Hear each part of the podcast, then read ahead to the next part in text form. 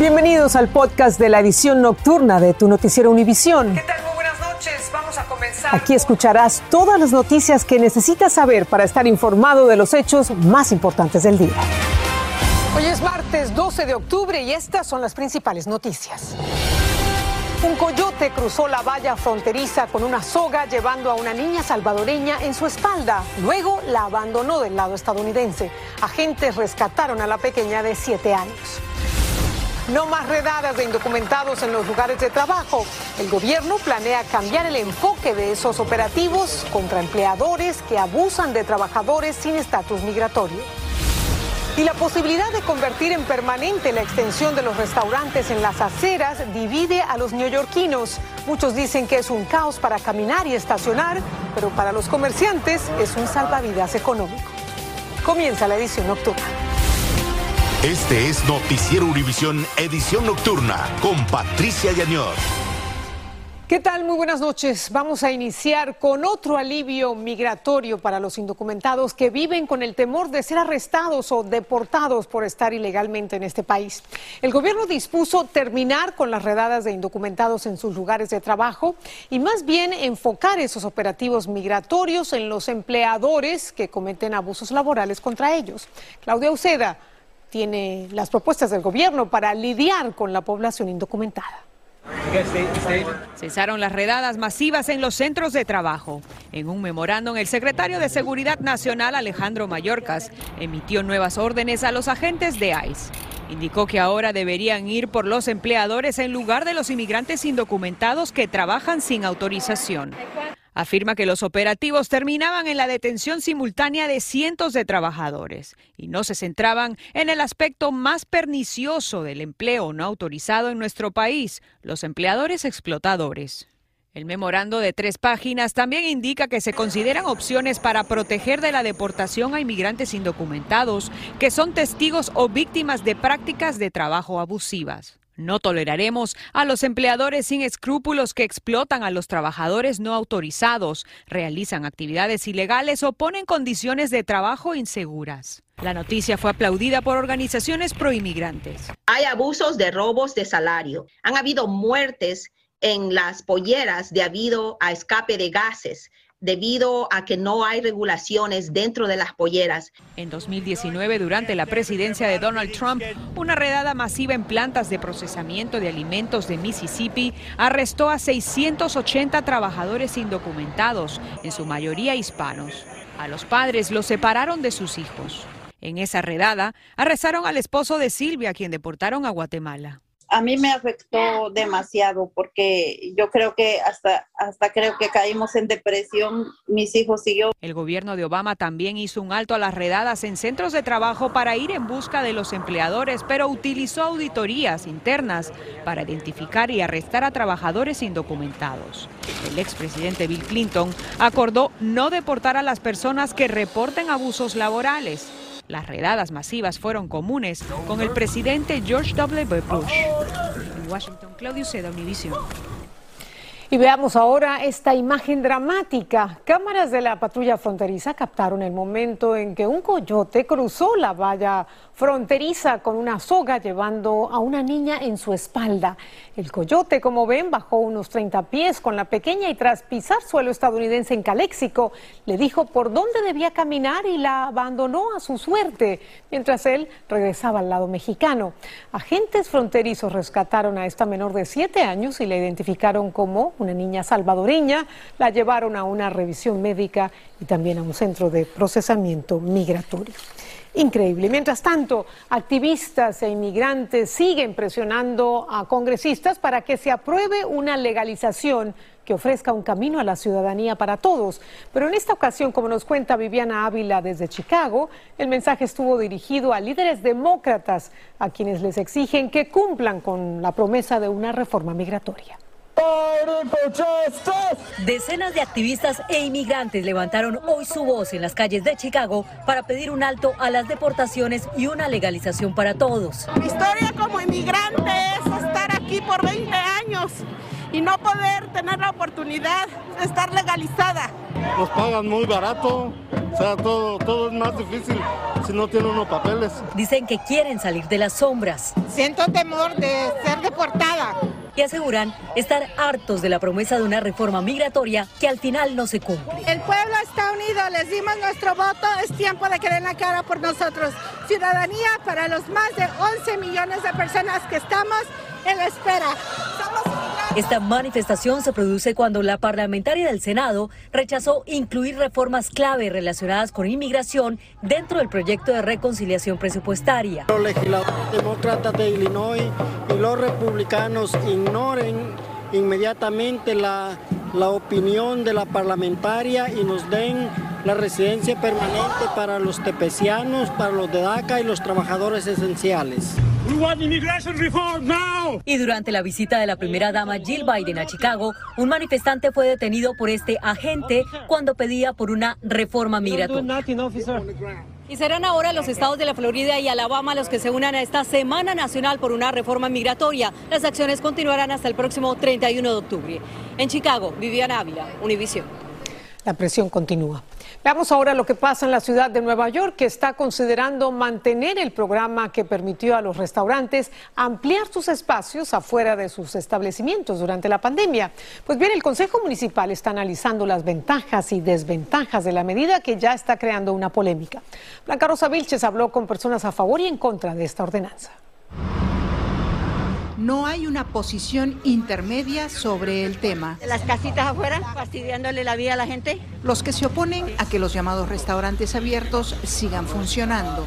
Yo vivo en este sitio hace más de 60 años y esto no era así, esto ya está hecho un basurero y, y eso es un estorbo, esas, esas casuchas son un estorbo. Eso deben corregirlo porque realmente ¿qué es? Uno no puede ni caminar. Y los que los consideran parte de la ciudad. Bonito muy, muy popular, muy, muy en la luz, muy bonito. ¿No le causa ningún inconveniente caminar con su silla por estos sitios? No, me gusta más bien. Los que se oponen además dicen que se han perdido 8.000 lugares de estacionamiento. Híjole, yo creo que al mes se podría decir unos 5 o 6 tickets más o menos. Y eso que tratamos de cuidarnos. ¿Cada ticket cuánto es? Um, por ejemplo, donde estoy ahorita son como 15, este, son 115. 11 mil pequeños negocios operan ahora con estas extensiones. Obviamente ese es el espacio de dos carros, pero pues tiene que ser que seamos flexibles, en más en un momento donde ellos se han visto tan afectados. Adentro tenemos un total de 27 mesas, afuera tenemos 17 mesas, nos ha ayudado muchísimo. ¿Quiénes se sientan afuera? La gente que no, que no está vacunada, porque pues literalmente no puede estar adentro. ¿Hasta cuándo crees tú que deberían dejarlos a ustedes funcionar desde afuera? Pues hasta que la cosa se normalice. El Departamento de Transporte y de Planificación Urbana tendrán ahora que escuchar todos estos comentarios y emitir un plan sobre los restaurantes abiertos. En Queens, Nueva York, Blanca Rosa Vilches, Univisión. En otro orden de cosas, la oficina del médico forense de Wyoming reveló que Gaby Petiro murió por estrangulación manual, un caso que por supuesto sigue acaparando la atención nacional. Agregó que probablemente falleció tres o cuatro semanas antes de hallarse su cuerpo en las cercanías del Parque Nacional Grand Teton. Las autoridades aún están tras la pista de su novio, Brian Laundrie, con quien la joven realizaba un viaje por el país cuando fue asesinada.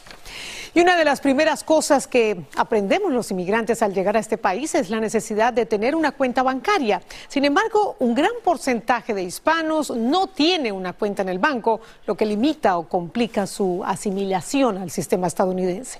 Peggy Carranza nos habla de las desventajas, de las desventajas que esto implica.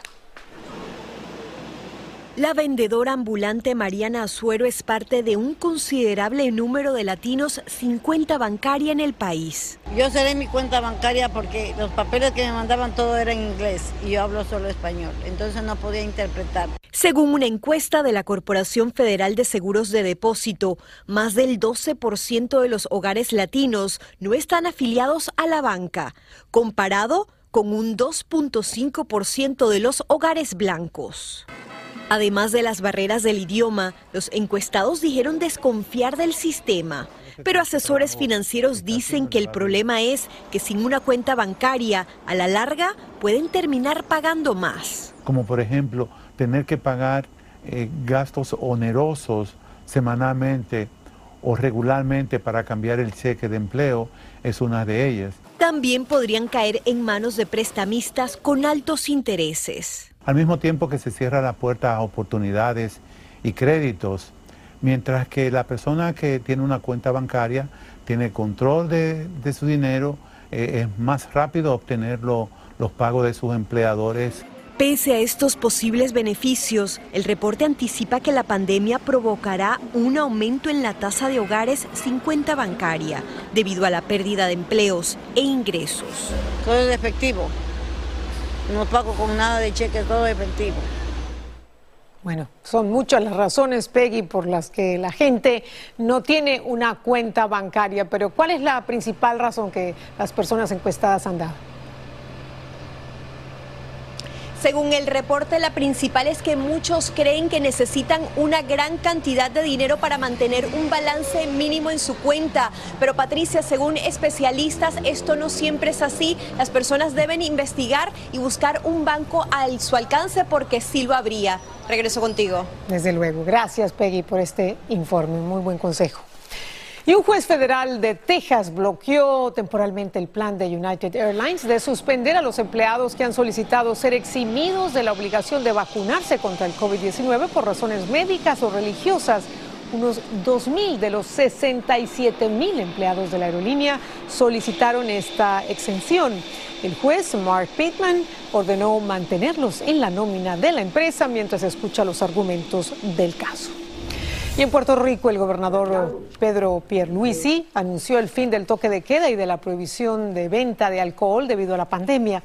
La medida entrará en vigencia este jueves y obedece a que la isla registró una reducción en las hospitalizaciones y muertes por COVID. Sin embargo, el gobernador dijo que mantendrá otras restricciones como el uso obligatorio de la mascarilla en los espacios interiores. Y a partir de noviembre, Estados Unidos reabrirá sus fronteras terrestres para viajes no esenciales. Además, va a permitir la entrada legal de mexicanos y canadienses que demuestren estar vacunados contra el COVID. Esta reapertura le pone fin al llamado Título 19 que mantenía las fronteras cerradas al tráfico no esencial desde hace más de un año. El huracán Pamela se degradó a tormenta tropical mientras continúa avanzando por el Océano Pacífico hacia las costas de México. El Centro Nacional de Huracanes de Estados Unidos dijo esperar que Pamela se fortalezca nuevamente antes de que mañana toque tierra en Mazatlán. Varias ciudades mexicanas ya habilitaron albergues. Jessica Cermeño nos dice qué medidas se están tomando para enfrentar esta nueva amenaza de la naturaleza.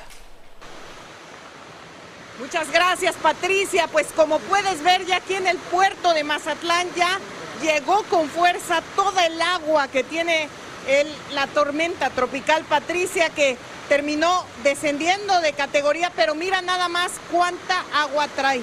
Y eso que se encuentra a unas 200 millas de donde yo me encuentro y esta agua que todavía está lejos este fenómeno meteorológico de las tierras mexicanas pues ha dejado bastantes inundaciones, sobre todo en el norte de Sinaloa, en los mochis. Hemos visto videos en las redes sociales donde prácticamente vehículos han sido arrastrados por la corriente, han sido totalmente superados por el agua y aquí debo confesarte que llegó rapidísimo la lluvia. Incluso había varios turistas aquí en el malecón donde yo me encuentro que estaban todavía disfrutando de la noche esperando ver qué ocurría con este, esta tormenta tropical y fue rapidísimo. En menos de cinco minutos llegó toda esta agua. Vemos que poco a poco aquí en el malecón ha desaparecido todo el flujo vehicular que estaba hasta hace unos minutos y por supuesto la gran pregunta que hay aquí en Sinaloa es si Pamela se convertirá en huracán, que según las predicciones así pasará en las próximas horas durante la madrugada para después tocar tierra. Y déjame decirte que aunque no llegue, aunque no llegue como huracán, ya Pamela ha dejado en muchos municipios de Sinaloa bastantes inundaciones. Por supuesto que nosotros estaremos muy pendientes de todo lo que ocurra con Pamela. Regreso contigo, Patricia. Gracias, Jessica. Las imágenes impresionantes y ojalá que la población ah, escuche las recomendaciones de las autoridades. El incendio forestal que arde cerca de Santa Bárbara, en California, se propagó rápidamente durante la noche, obligando a evacuaciones en la zona. Las llamas han quemado unos 6.000 eh, acres y amenazan unas 120 estructuras. Según las autoridades, el fuego sigue ardiendo, alentado por fuertes vientos y expandiéndose a gran velocidad. Las fuertes ráfagas impidieron el despegue de aviones para combatir las llamas. Y si usted es de las personas que toma una aspirina al día para prevenir las enfermedades cardíacas o los accidentes cerebrovasculares, preste mucha atención. Expertos en salud estudian la posibilidad de introducir cambios a sus recomendaciones sobre el consumo de una aspirina diaria. Carlo Arellano nos explica por qué. La milagrosa aspirina, como la conocemos, más allá de bajar la fiebre y reducir el dolor, también puede ayudar a disminuir las posibilidades de sufrir un ataque al corazón o un derrame cerebral, porque diluye la sangre evitando que se formen coágulos en el cerebro. Muchos toman una pastilla diaria, pero expertos de la Oficina de Servicios Preventivos de Estados Unidos están estudiando la posibilidad de introducir cambios en sus recomendaciones, sobre todo para personas mayores de 60 años o más. Si usted es una persona que ya tuvo un infarto de corazón o que ya tuvo un derrame cerebral o que ya tuvo una cirugía de corazón abierto o le pusieron un stent en las arterias del corazón, usted tiene que seguir con la aspirina. Eso se conoce como eh, prevención secundaria. Pero si usted es mayor de 60 años y no ha sufrido de ninguna de estas condiciones, esta agencia del gobierno le recomienda que no la tome a menos que su médico lo prescriba. Porque el riesgo de sangrado gastrointestinal, por ejemplo, o sangrado cerebral es mayor al beneficio que están recibiendo de la aspirina. La enfermedad cardíaca es la principal causa de muerte en Estados Unidos y responsable de una de cada cuatro muertes. Ahora bien, los expertos recomiendan que los adultos entre 40 y 59 años que tengan un mayor riesgo de padecer enfermedades cardiovasculares, pero que no tengan antecedentes de la enfermedad, decidan con su médico si deben empezar a tomar aspirina en función de sus circunstancias individuales. Es la primera vez que la Oficina de Servicios Preventivos recomienda que los adultos de 40 años hablen con sus médicos sobre la conveniencia de tomar aspirina para la salud del corazón. Muy importante, Galo, estar en comunicación con el médico de cabecera, pero ¿cuál sería la mejor recomendación para las personas que quieren prevenir un ataque al corazón? Precisamente ese, Patricia, hablar con su médico apenas cumplan los 40 años. Los especialistas sabrán exactamente, basados en su historial médico, los beneficios o problemas de salud que podría traerle el tomar una aspirina todos los días. Seguimos contigo. Muy importante. Gracias, eh, Galo, por este informe. Vamos a la pausa. Al regresar, los precios de las casas han estado subiendo mucho desde el año pasado y los expertos advierten que aumentarán aún más. Y un macabro crimen en Colombia tiene como víctimas a un niño y a un joven venezolanos. ¿Para qué? Estás escuchando el podcast de tu noticiero Univisión. Gracias por escuchar. Venezuela pidió a Colombia aclarar el asesinato a tiros de dos jóvenes connacionales en la localidad de Tibú para determinar las responsabilidades en el caso. Los adolescentes de 12 y 18 años fueron señalados por un presunto robo en un almacén. Imágenes difundidas en redes sociales como esta muestran a ambos con las manos atadas y visiblemente asustados. Luego de que un grupo armado se los llevara del lugar, sus cuerpos fueron encontrados baleados en una zona rural lamentablemente son muchachos muy jovencitos, no queremos verlos mañana por allá tirados en alguna orilla de las carreteras. Bajo de nuestra responsabilidad están y entonces se la vamos a entregar a las autoridades. Se den de cuenta la clase de ladroncitos que hay. Las autoridades en Colombia señalan al frente 33 de, las disidencias de las FARC como los responsables de este crimen. La alta comisionada de los derechos eh, humanos de la ONU en Colombia también condenó el asesinato y pidió su esclarecimiento y la protección de los niños. Vamos a otra pausa. El impresionante brillo de la naturaleza en todo su esplendor y se pudo apreciar en varias partes del planeta. Estás escuchando el podcast de tu noticiero Univisión. Gracias por escuchar. Los precios de las casas están por las nubes porque la demanda continúa siendo mucho mayor que la oferta de viviendas. El año pasado los precios aumentaron un 20%, pero siguieron siendo accesibles gracias a los bajos intereses de las hipotecas. Pero el grupo Goldman Sachs pronostica que el precio de la vivienda incrementará otro 16% para finales de 2022. Y terminamos con un espectáculo único de la naturaleza. Se trata de las luces brillantes de la aurora boreal que iluminaron el cielo nocturno sobre la provincia de Alberta, en Canadá. Las luces también se vieron en Estados Unidos y el Reino Unido durante eh, las erupciones del sol. Esto es lo que provoca este hermoso fenómeno. Así termina el episodio de hoy de Tu Noticiero Univisión. Gracias por escucharnos.